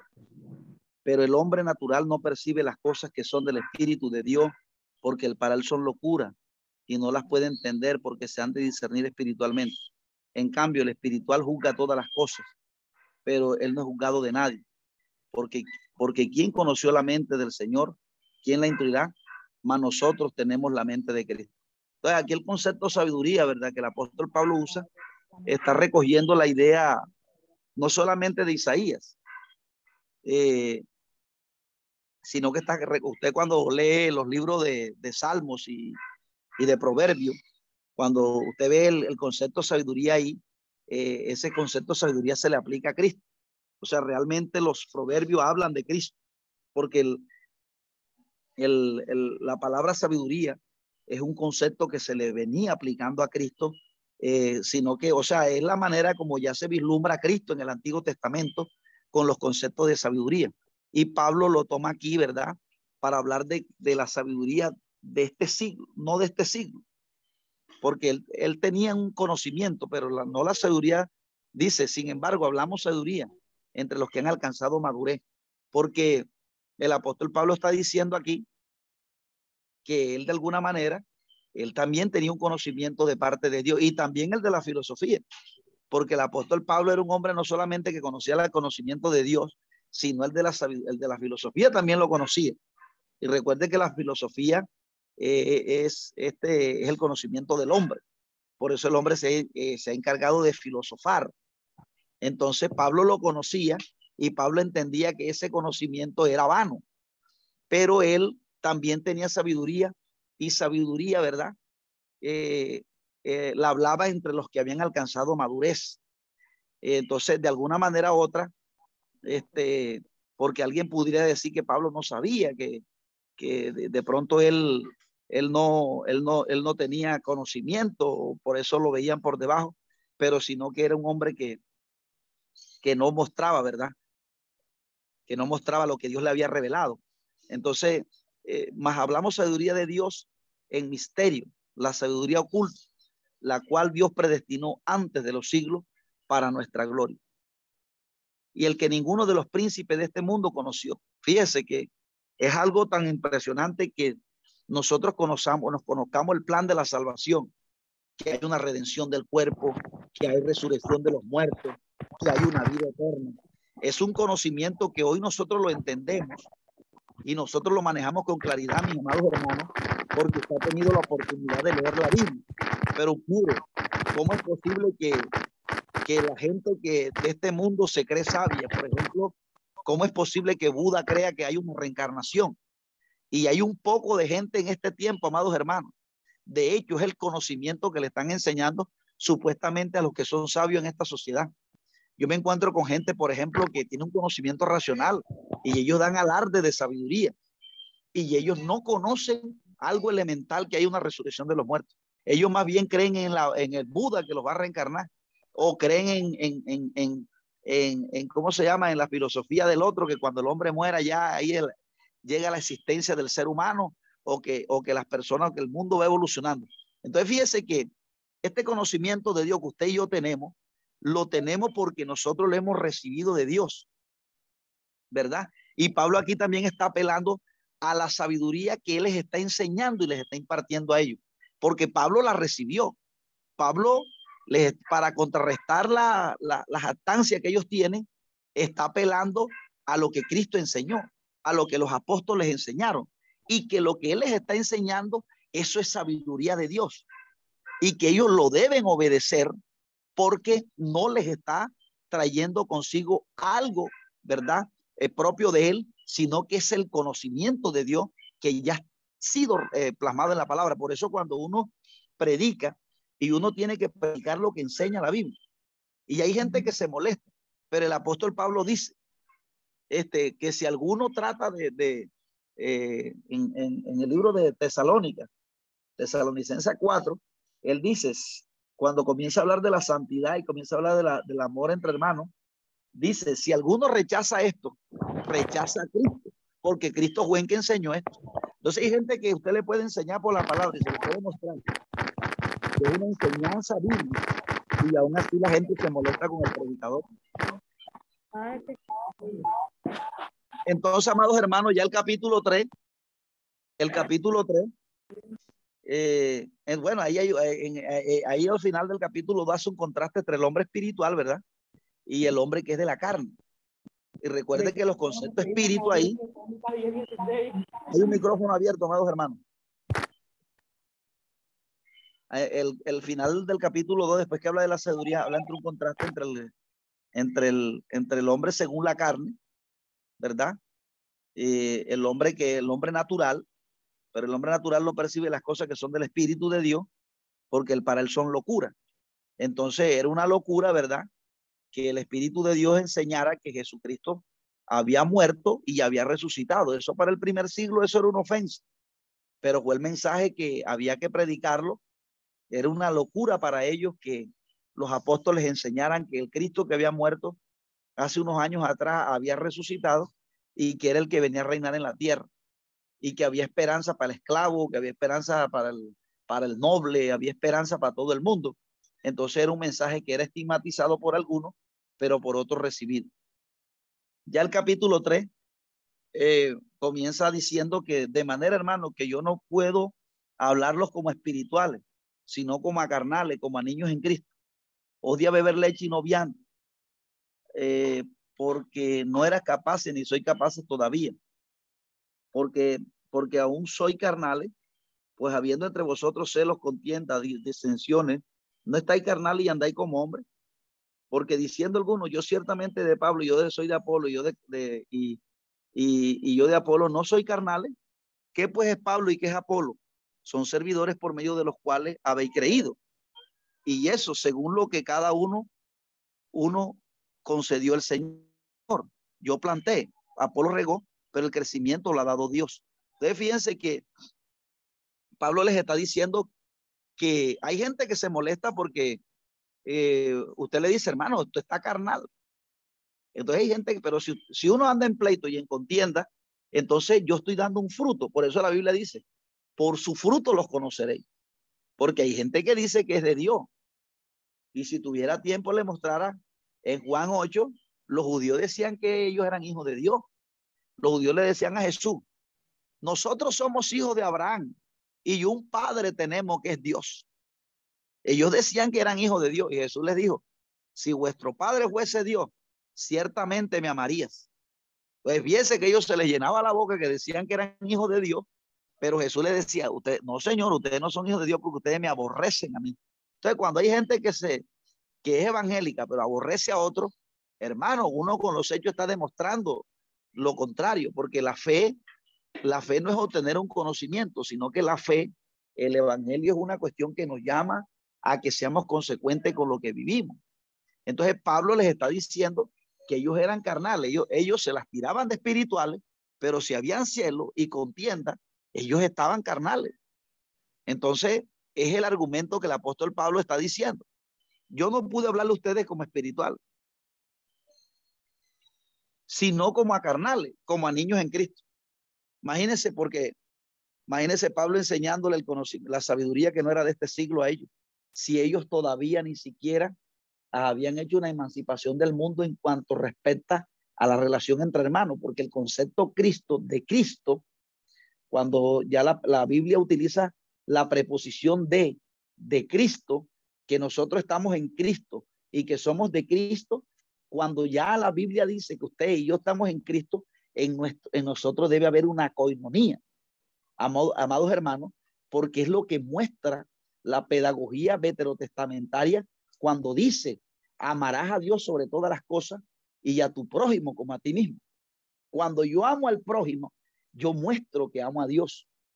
Si yo no amo, si yo no tengo una buena relación con los hermanos y una comunión con los hermanos, entonces, amados hermanos, bueno, y la comunión mientras depende de nosotros, porque aquí hay gente que usted le pide perdón, ven acá, no, pero la gente prefiere mantener una discrepancia. Hermano, ahí usted no puede hacer nada. Pero si yo, depende de mí, de yo estar en paz con todo el mundo, entonces, porque es que yo soy cristiano, amados hermanos, es cuando yo, el, la muestra de que yo amo, y eso lo va a decir el apóstol Juan. Eh, ¿Quién es el homicida? el que mató a su hermano, cuando yo aborrezco a otro, dice, soy un homicida.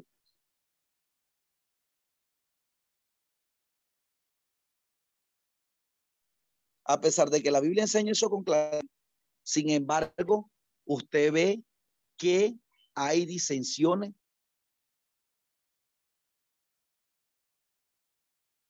Y este, eh, eh, bueno, aquí termina diciendo, eh, habiendo celo, no soy carnales y andáis como hombre, porque diciendo el uno, yo soy de Pablo. Entonces Pablo aquí coloca, ¿verdad?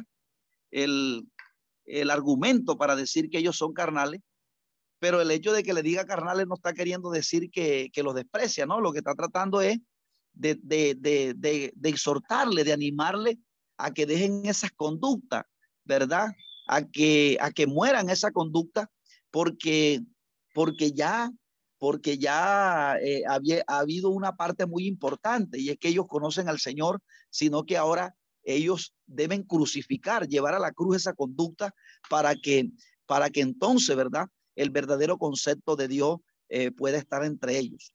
Entonces, él, él, va, él va a decir que, que, que quién es Pablo, que quién es Apolo, ¿verdad? Únicamente servidores por medio de los cuales ustedes habéis creído, según lo que Dios le concedió, según, y eso, según lo que a cada uno concedió el Señor.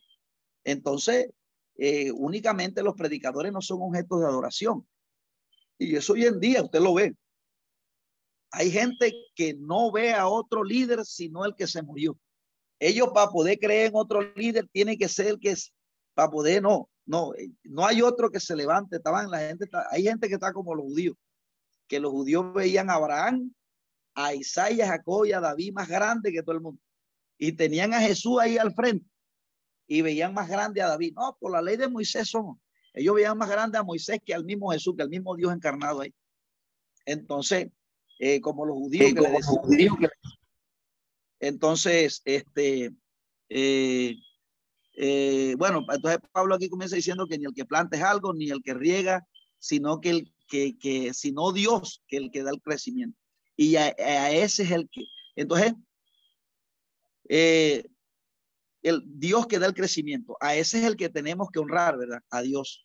Pero no se estaba honrando a Dios tratando de meter estos espíritus partidistas. Entonces él comienza a decir que nosotros somos colaboradores y vosotros, o sea, ustedes son labranza de Dios, edificio de Dios, conforme a la gracia que Dios ha dado a cada, así, así, eh, conforme a la gracia de Dios que me ha sido dada. Yo, yo como perito arquitecto puse el fundamento y otro edifica encima, pero cada uno mire cómo se edifica. Bueno, entonces vamos a dejarlo por ahí, amados hermanos. Yo creo que ya es, eh, no sé si han entendido, eh, si alguna pregunta. Esperamos que este estudio haya sido de bendición para su vida y ministerio. A Dios sea la gloria. Este es el Ministerio El Goel, vidas transformadas para cumplir el propósito de Dios.